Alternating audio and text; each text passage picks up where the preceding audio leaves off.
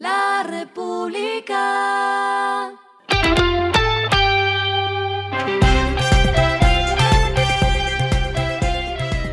Al final de la jornada, esto es lo que debes saber sobre el comportamiento de los negocios, las finanzas y la economía.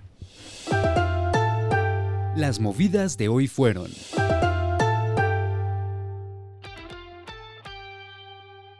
Empezamos desde el sector bancario porque Da Vivienda financiará un paquete de proyectos de eficiencia energética de Green Yellow por 36 mil millones de pesos, los cuales permitirán generar 66 megawatts de ahorro de energía por año en el país, equivalente a una disminución de 22% en la factura energética. El banco ha sido elegido para financiar durante 7 años un portafolio de 111 proyectos de eficiencia energética a cargo de Green Yellow. Y por otro lado, de acuerdo con lo que aprobó en la reunión ordinaria de la Asamblea General de Accionistas celebrada en marzo, el Grupo Argos anunció el segundo de los cuatro pagos de dividendos a los accionistas de la compañía por 125 pesos por acción que sumará un total de 500 pesos por cada título. Ese pago se realizará desde ahora y hasta el próximo 13 de julio. Este valor representa un aumento de 31% con respecto al 2021 y más de 430 mil millones de pesos que serán distribuidos a los accionistas de la empresa. Lo que está pasando con su dinero. Con el comportamiento alcista y cambiante que viene presentando el dólar los últimos días, todos lo hemos visto, no es de sorprender que el precio que ofrecen las casas de cambio también varíe. Pero curiosamente, por primera vez en mucho tiempo, estamos viendo las ventas arriba de 4 mil pesos.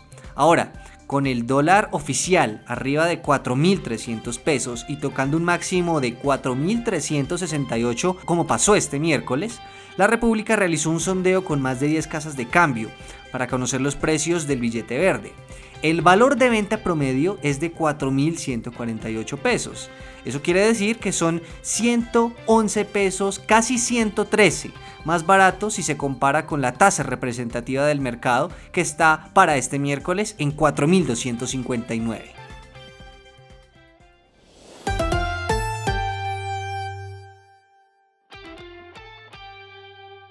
El dólar cerró en 4.348,68, subió 88 pesos. El euro cerró en 4.425,65, este en cambio bajó 42 pesos.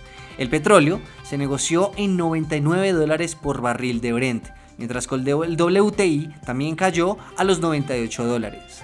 La carga de café se vende en Colombia a 2.302.000 pesos mientras que en la bolsa de Nueva York se cotiza a 2 dólares con 88 centavos.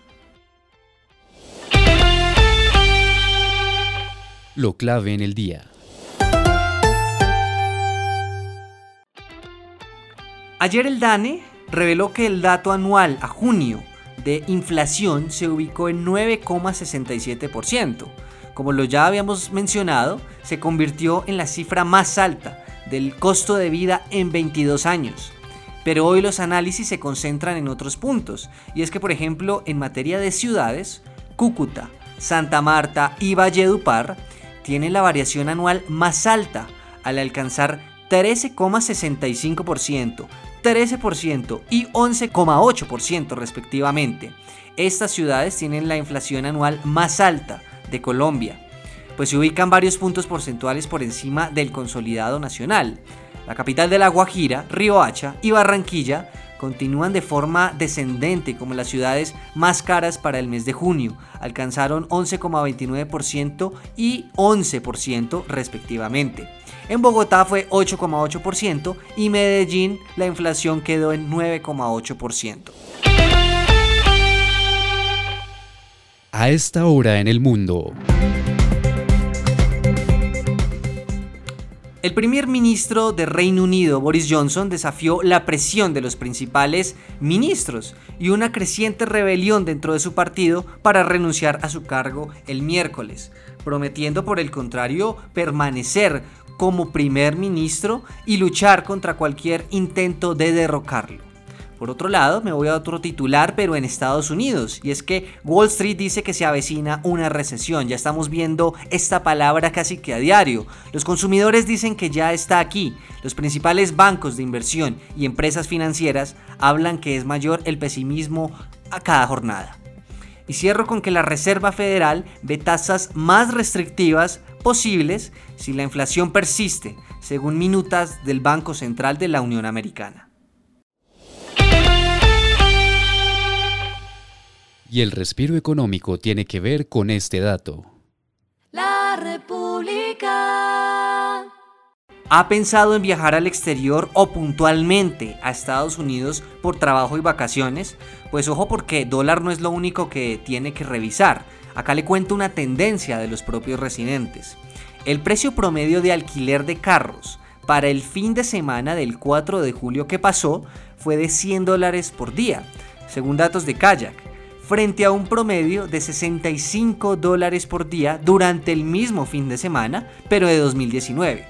Mientras que las empresas de alquiler de autos están ampliando sus flotas de vehículos eléctricos, por supuesto por el alza en los precios de la gasolina, las personas están apuntándole a los carros compactos o más pequeños, los de menor consumo, mejor dicho, frente a las camionetas que por ejemplo siempre primaban para los visitantes. en cambio, los carros de este tipo, estos pequeños, están creciendo 35% en demanda este año y así se prevé que se mantenga especialmente durante el verano. La República.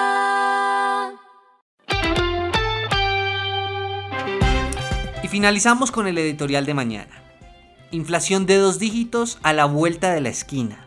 Nueve capitales experimentan una variación de precios que supera 10%, la más alta en dos décadas. Mal dato para las familias pobres y peor aún para la próxima discusión salarial. Esto fue regresando a casa con Joaquín López.